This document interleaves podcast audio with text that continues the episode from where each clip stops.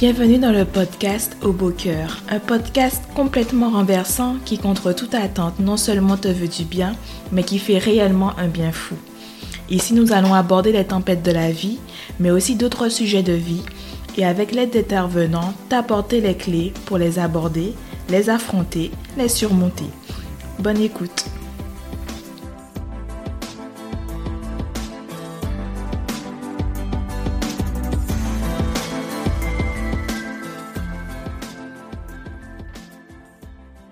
En France, une personne sur deux déclare prier régulièrement. Mais qu'est-ce que la prière? Comment prier? À qui? Dans la prière, les mots auraient-ils un certain pouvoir? Telles sont les questions que nous allons aborder avec notre invité du jour, pasteur Rachel Miquel Dufault. C'est principalement sous cette casquette qu'elle va nous parler aujourd'hui, mais Rachel est également auteure, conférencière et thérapeute. Merci beaucoup, Rachel, d'avoir accepté mon invitation. Comment décrire la prière? Ah. La prière, c'est une conversation, une conversation avec Dieu. C'est une façon de connecter avec lui, Dieu le Père, le Fils et le Saint-Esprit. Et donc une conversation qui est comme une respiration, en fait, dont on a besoin euh, pour pouvoir euh, vivre, alimenter sa voix. C'est de l'oxygène pour l'âme. Euh, la prière, c'est, comment Dieu nous invite vraiment à, à la prière pouvoir être en relation avec lui.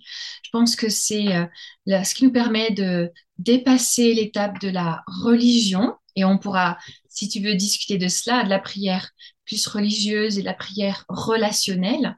Euh, et c'est vraiment une invitation de Dieu pour pouvoir connecter avec lui, nous euh, épancher notre cœur, l'adorer, discuter avec lui, créer un lien en fait qui permet que notre âme soit vivante et accrochée à lui du coup, quelle différence tu ferais alors entre la prière, alors tu as dit relationnelle et relationnelle, religieuse. Alors il y a, tu sais, on a, il y a plusieurs formes de prière. On peut euh, répéter euh, des, des, versets, répéter des mots appris. Euh, justement, tu as parlé de puissance dans les mots, dans, ou de pouvoir dans, la, dans les mots de la prière. Donc si on, crée cette relation avec Dieu, la puissance dans la prière, elle va se créer dans la relation, pas dans quelque chose de magique qui mettrait une, magie spéciale avec un mot spécial. Donc, c'est pas parce que je vais répéter 50 fois un mot que je vais forcer la main de Dieu ou une phrase ou un verset. C'est ce que je vais appeler plus la prière religieuse qui essaye de forcer le bras de Dieu. Mais plus je crée une relation avec lui, plus mon cœur se rapproche du sien. Et là, il y a de la puissance dans la prière quand mon cœur est aligné avec le cœur de Dieu. D'accord. Parce que du coup, dans la Bible, on retrouve ben, le Notre Père, dans Matthieu 6. Mhm. Parce que du coup, il nous avait montré un peu, il l'avait montré aux disciples, et du coup, nous également, comment prier. Donc, en fait, euh, le but n'est pas forcément de réciter, de répéter, mais de ressentir. Et quand on découvre la prière, c'est évidemment, comme Jésus a dit, et quand vous priez, dites notre Père qui est aux cieux, que ton, nom soit sanctifié, etc. C'est un, passage magnifique et bien sûr, c'est une, prière à, faire monter vers Dieu. Elle est, elle est enseignée par Jésus. Euh, les versets bibliques la parole de Dieu est vivante. Donc, euh, s'appuyer sur des versets bibliques pour prier, c'est essentiel. Ça fait partie de l'apprentissage de la prière, absolument. La, différence que je veux faire, c'est que c'est pas magique. Il n'y a pas un, un pouvoir magique et c'est pas parce que c'est pas un gris-gris, parce que je vais le répéter que d'un seul coup la prière va être efficace.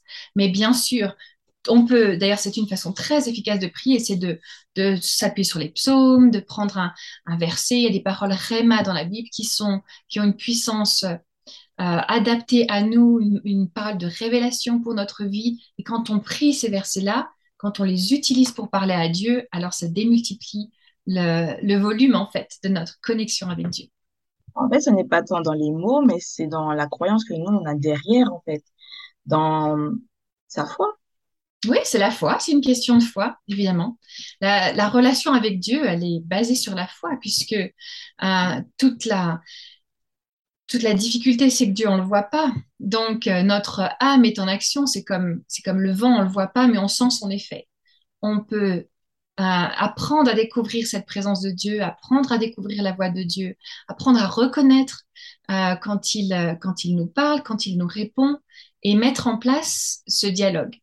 Le danger de la prière, c'est de croire que c'est magique, c'est le monologue, de pas laisser de place, de pas laisser de place à Dieu pour euh, répondre. C'est, tu vois, il y a, des, y a des, des pièges à éviter parce qu'il y a tellement de choses magnifiques à découvrir. Ah, quel piège Ah, le, le, le, piège de, le fait de ne, de ne, de créer un monologue, par exemple, de ne pas laisser la place à Dieu pour répondre. Dans une conversation, c'est, ça va dans les deux sens. Et de, le piège aussi de penser que euh, c'est un, duty, une tâche à accomplir. Et si j'accomplis pas ça, ben, je suis pas assez bien pour Dieu. Euh, le, piège de tomber dans, dans, un, dans une, façon systématique de prier qui perd son essence puisque c'est juste, oh ben, je me suis lavé les dents, j'ai prié dix minutes et maintenant je passe à autre chose. Le, le fait de, de, ne plus regarder la prière comme étant une relation, mais simplement une tâche à accomplir, religieuse. face à notre prière, en fait, Dieu peut répondre de multiples façons. Oui, des fois, pas de la façon avec laquelle on, on, on s'attendait. C'est vrai, c'est vrai, c'est vrai. Alors, du coup, hum, euh, dans quel cas on peut ne pas être exaucé, par exemple? Euh, je, Moi, je crois que Dieu exauce et que des fois, il exauce systématiquement, qu'il entend nos prières, mais que des fois, sa réponse n'est pas celle que l'on attendait et on se demande donc, euh, on, se, on, se, dit donc, bah, tu n'as pas exaucé. Parfois, le silence de Dieu est une façon, sa façon à lui de nous répondre aussi. Euh, donc, je crois vraiment que Dieu entend nos prières et qu'il y répond d'une manière ou d'une autre. Pas toujours celle que l'on attend. C'est pour ça que des fois, on se dit, mais Dieu n'exauce pas. Et Jésus, justement, nous a bien enseigné que quand notre cœur est aligné avec la volonté de Dieu, euh, eh bien, et Dieu, répond en fait. Lui, il disait, moi, je, fais la volonté du Père et tout ce que je lui demande, il me l'accorde parce que mon cœur est aligné avec lui en fait. Et c'est là notre, notre chemin de progression. Euh, mais je crois que Dieu répond, même par le silence. En fait, dans son silence, il faut se dire que qu'est-ce que Dieu veut m'enseigner, qu'est-ce qu'il veut me mhm. montrer, qu'est-ce qu'il veut m'apprendre sur ma vie, ben, peut-être même sur moi, sur mon caractère. Il y a plein de choses à apprendre, c'est vrai. Oui, et puis c'est vrai qu'il y a des, des pourquoi dans notre vie quand on, on, on crie vers Dieu pourquoi tu as permis ça, etc. Il y a des choses, je crois, qui n'auront pas, des questions qui n'auront pas leur réponse pendant notre temps sur Terre, mais un jour, quand on sera euh, dans l'éternité au ciel avec Dieu, en fait, on aura la connaissance de tout et, la compréhension de, ce qui s'est passé et de comment, Dieu l'a géré et, vécu, en fait. Donc, il y a des pourquoi qui resteront sans réponse de ce côté-ci de l'éternité, mais qui trouveront leur réponse dans l'éternité. Ça fait partie de, de la foi, en fait, de croire que, eh bien, Dieu a le meilleur pour nous. Et par exemple, les psaumes sont pleins de, plein de, versets, de passages où David euh, lève le poing au ciel en disant Mais enfin, qu'est-ce que tu fais où tu es Mon âme est torturée, pourquoi tu mets si longtemps à répondre en fait? Et euh, Job est un livre magnifique aussi où, on voit les amis de Job qui lui disent Mais où il est ton Dieu? Même, sa femme, maudit Dieu et meurt. Et lui reste fidèle, même dans les silences, même face à l'adversité, face aux épreuves qui viennent, il s'accroche à ce qu'il sait de Dieu. Et il a un, une vraie, un vrai dialogue avec Dieu hein, qui est super intéressant. C'est ça la prière. Hein. Un vrai dialogue avec Dieu super intéressant où, où euh, il challenge Dieu et Dieu le challenge. C'est magnifique à regarder. Donc la, la Bible nous enseigne euh, sur la prière de tellement de formes différentes tout au long de la Bible. du coup, ça entraîne une transformation de l'être. Oui, oui, transformation de l'être, parce que ça, en fait, ça nourrit notre âme, comme je disais pour démarrer, pour moi, la prière, c'est de l'oxygène, euh, qui chacun a une forme différente de connexion à Dieu, donc c'est très personnel. Mais oui, le fait de pratiquer, développer, euh, apprendre la prière, donc la conversation avec Dieu, même mon âme va, va se développer, grandir et être plus proche de celle de, de Christ, en fait, et connaître Dieu de mieux en mieux. En cherchant, j'ai euh, trouvé des études qui avaient été menées euh, pour comprendre un petit peu la réaction du cerveau par rapport, ben, du coup, à la prière, à la pratique de la prière. Et ceux qui pratiquaient, ben, du coup, euh, la prière avaient un sentiment de, un sentiment de paix, une sensation physique de chaleur. Et puis, en allant un petit peu plus loin, ils ont même observé que, ben, du coup, ça pouvait même façonner le cerveau d'une certaine façon. Oui, alors ça c'est très intéressant et c'est vrai, le cerveau est malléable. Et en fait, donc j'imagine qu'on connaît, on a vu les mêmes études, mais euh, le, les, scientifiques, les médecins, les neurologues ont, ont, ont trouvé qu'avec des paroles de vérité, avec des paroles bienfaisantes, tu pouvais transformer, la vérité pouvait transformer l'ADN des molécules du cerveau en fait. Et donc quand tu pratiques la prière, quand tu pratiques la lecture de versets bibliques à haute voix, etc., ta bouche prononce ces mots, ton oreille l'entend si tu lis des versets bibliques, etc. Donc ton cerveau est nourri euh, de vérités qui viennent de Dieu et, euh, et, ça transforme, ça peut transformer des zones qui ont été éteintes, abîmées, atrophiées de notre cerveau, ouvrir euh, les neurones, les branchies des neurones et transformer l'ADN de la personne qui le, qui le vit, mais aussi des, par exemple, quand tu es maman, des enfants de cette femme-là, par exemple. Parce que ça va changer la façon avec laquelle elle se voit et ça va permettre de transformer ce qu'elle transmet au sien. Donc, euh, absolument, c'est une technique euh, que moi j'utilise pour aider des femmes qui, ont, qui euh, font face à des mensonges ancrés très profondément. Un mensonge répété, répété, répété ne devient pas une vérité, mais par contre, il abîme les neurones. Je ne suis pas assez, je ne suis pas assez intelligente ou je ne, j'ai gâché ma vie. Répéter et amplifier dans notre cœur, dans notre âme, dans notre cerveau, ça atrophie les, les branchies des neurones et mhm. ça diminue les capacités de la personne. En prononçant les vérités que Dieu dit sur la vie de cette personne, tu es une créature merveilleuse, tu es ma fille bien-aimée, etc. Enfin, les paroles que le Seigneur lui donnera à cette personne, de façon répétée pendant 90 jours, eh bien, on voit physiquement les neurones transformés. Donc oui, la prière a un impact physique sur mon âme, bien sûr, parce que je connecte à Dieu, mais on est âme, corps et esprit, hein, tout est lié en fait. Euh, on est trois en un, c'est ça la, la, beauté de ce que Dieu a créé. Et quand mon âme va bien, mon corps va mieux. Si je me lève et que j'ai, j'ai, euh, je suis dans une mood qui dans un mauvais jour et que je me sens pas bien, mon corps va pas bien. Et si mon âme est nourrie de choses négatives et que je regarde, j'écoute que des infos négatives et, et, que des choses qui font peur et pendant le, la pandémie et les confinements, c'était une vraie problématique. Les personnes étaient imprégné de choses négatives, de stress, on ne sait pas ce qui va se passer, etc. Et les mm. corps euh, vont moins bien dans ces cas-là. En fait, notre âme, notre esprit et notre corps sont liés. Et quand on nourrit notre âme de prière, de conversation avec Dieu, de versets bibliques, de la pensée de Jésus, etc., euh, avec l'aide du Saint-Esprit, notre corps va mieux. Mais c'est vraiment formidable en fait. Hein. Même le résultat des études, lorsque j'ai lu, franchement, je me suis dit, waouh, alors là, on va s'attarder un petit peu plus dans la Bible. Alors dans Ésaïe 65, verset 1er, j'ai mhm. exaucé ceux qui ne demandaient rien. Je me suis laissé trouver par ceux qui ne me cherchaient pas. J'ai dit, me voici, me voici, à une nation qui ne s'appelait pas de mon nom. Qu'est-ce que l'on doit comprendre par ce texte? Alors, c'était intéressant que tu aies choisi ce texte-là, euh, parce qu'en fait, avec le thème de la prière, il faut toujours remettre un verset, un passage biblique, dans son contexte, évidemment. Donc, si on va voir le contexte d'Ésaïe, là, on est à un moment dans l'histoire du peuple de Dieu et de la relation du peuple de Dieu avec Dieu, où Dieu n'est pas très content d'eux. Et en fait, avec ce passage-là, dans ce moment-là de leur histoire, il veut les rendre jaloux et il leur annonce que, eh bien, en fait, il va ouvrir la grâce à d'autres nations. Puisqu'ils ont choisi de se détourner de, lui et d'adorer d'autres dieux, il va, la grâce naît ici, en fait. Il va ouvrir la grâce à d'autres nations il va se laisser trouver par d'autres. C'est le démarrage de la grâce dans l'approche de Dieu avec son peuple. C'est magnifique parce qu'en fait, ça nous permet à nous eh bien, d'avoir accès à, cette grâce. Donc, dans l'Ancien Testament, on est à une zone de l'histoire, à un temps dans l'histoire du peuple de Dieu avec Dieu, de leur relation, où Dieu veut rendre son peuple jaloux en disant, bon, eh bien très bien, puisque c'est comme ça, j'ouvre. Et je vais laisser d'autres peuples me trouver. Ils ne me chercheront pas, mais je vais les laisser me trouver, en fait.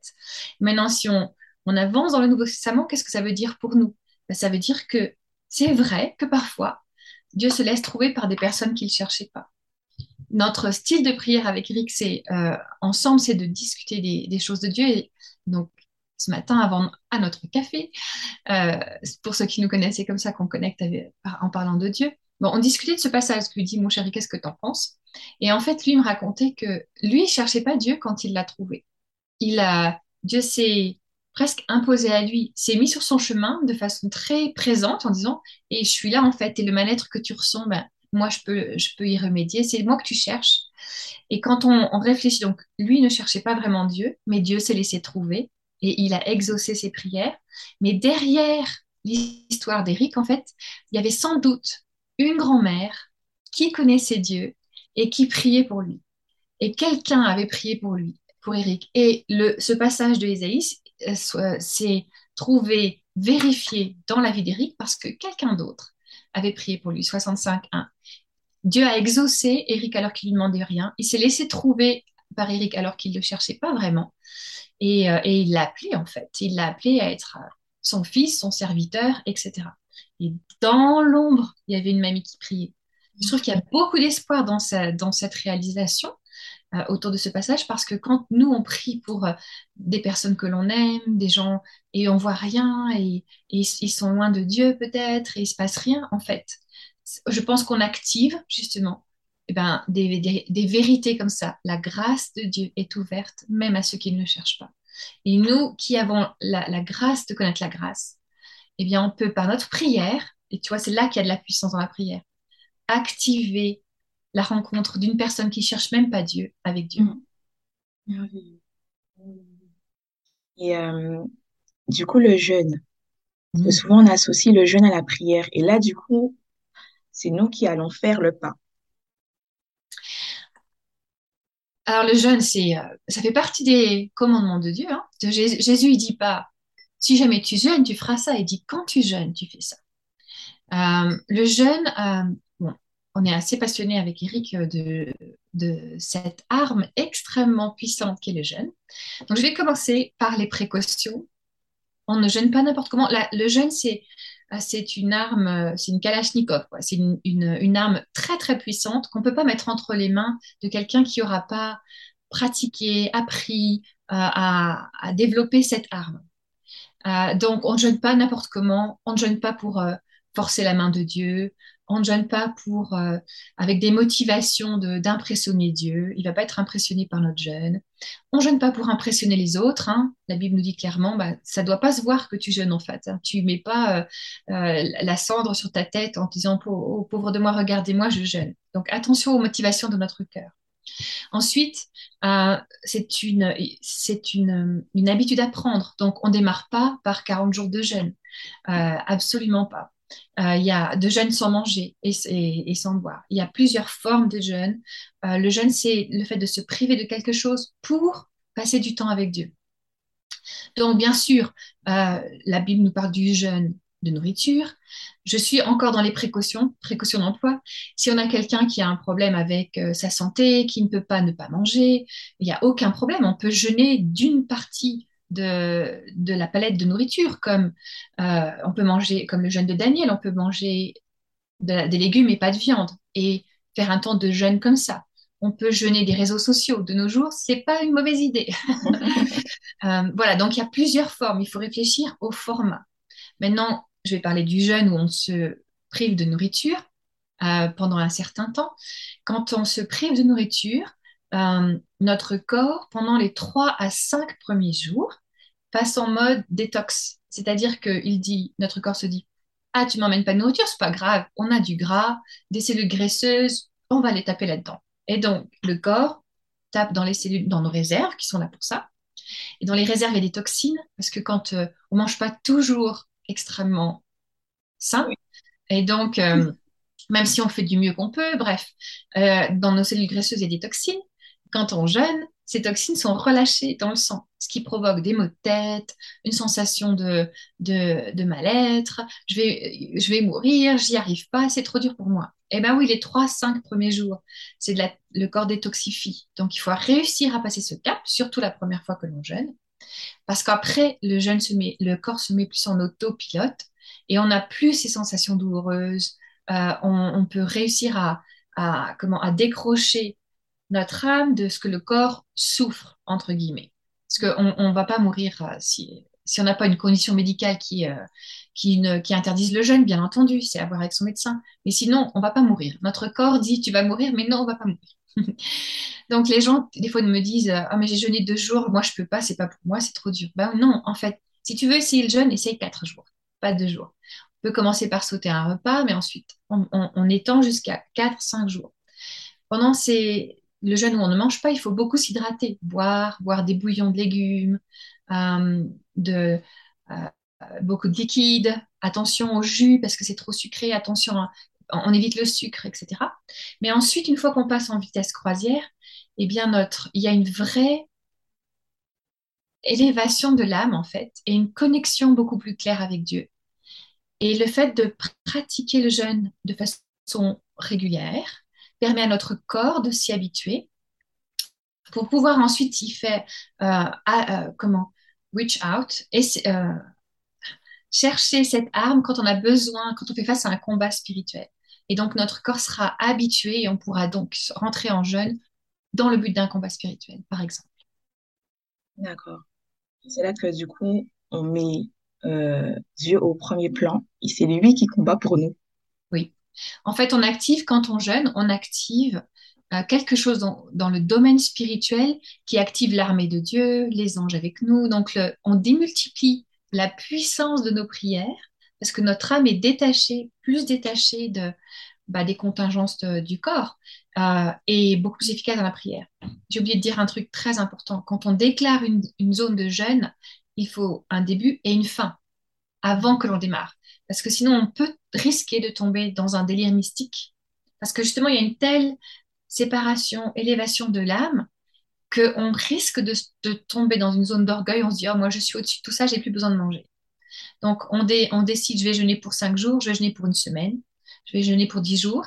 Et on a besoin de quelqu'un qui nous rende redevables, de dire à un ami, à un conjoint, ben voilà, je, je jeûne pour dix jours. Euh, au bout de dix jours, il faut que je reprenne euh, la nourriture. On va pas plus loin que ce qu'on a décidé pour ne pas risquer de basculer dans un délire mystique. On peut s'arrêter avant, bien entendu. Il n'y a pas de religiosité, justement, c'est pas il faut que je fasse pour être aimé. Si jamais euh, j'ai décidé 10 jours et au bout de 7 jours, je dis non, vraiment, je reprends, aucun problème. On reprend la nourriture, Dieu n'est pas fâché, il n'y a aucun problème. Mais on va pas plus loin que la date de fin qu'on a décidée. D'accord. Donc ça peut être en fait une journée, une demi-journée aussi. Hein Bien sûr, ça peut être une demi-journée, etc. Bien entendu. Euh, sauf que dans la demi-journée, on va avoir que les effets négatifs au niveau du corps. On ne va pas bénéficier de cette légèreté si on dépasse la zone de détoxification. D'accord. Du coup, ce qu'il faut retenir, c'est que c'est un temps d'approche de Dieu. C'est une phase où, ben, du coup, on est prêt à s'humilier. Un temps de réflexion sur nous-mêmes, d'examen de soi. Un temps où on va confesser ses péchés, prendre de nouvelles décisions. Un temps de réconciliation avec Dieu et où Dieu révèle sa volonté. Mm-hmm. Et de combat spirituel. Alors, je terminerai sur les paroles de Madame Joyce Meyer. Si la prière est si puissante, c'est parce qu'elle connecte le cœur des gens sur terre au cœur de Dieu dans le ciel. Lorsque nous prions, nous nous connectons à Dieu et il influe sur notre vie quotidienne au-delà de notre compréhension. Je crois que la prière est l'une des plus grandes puissances disponibles dans tout l'univers. Elle ouvre les portes à l'action de Dieu. C'est l'activité que vous et moi pouvons entreprendre sur cette terre lorsque nous avons besoin que la puissance du ciel vienne dans nos vies, lorsque nous avons besoin de sagesse, de direction, d'encouragement, d'une percée miraculeuse. La prière nous connecte à la puissance de Dieu et c'est la raison pour laquelle elle est plus forte que tout ce que nous pouvons imaginer. Jésus lui-même avait besoin de prier et de recevoir la puissance de Dieu lorsqu'il était sur terre. Seule la puissance de Dieu peut apporter la paix, insuffler la joie, concéder la sagesse, communiquer le sens des valeurs, donner un objectif à une personne qui ne sait pas quoi faire de sa vie et accomplir toutes sortes de miracles. Voulez-vous voir cette puissance à l'œuvre dans votre vie? Alors faites de la prière une priorité. Merci beaucoup Rachel pour ce moment. Et puis à très bientôt pour un nouvel épisode.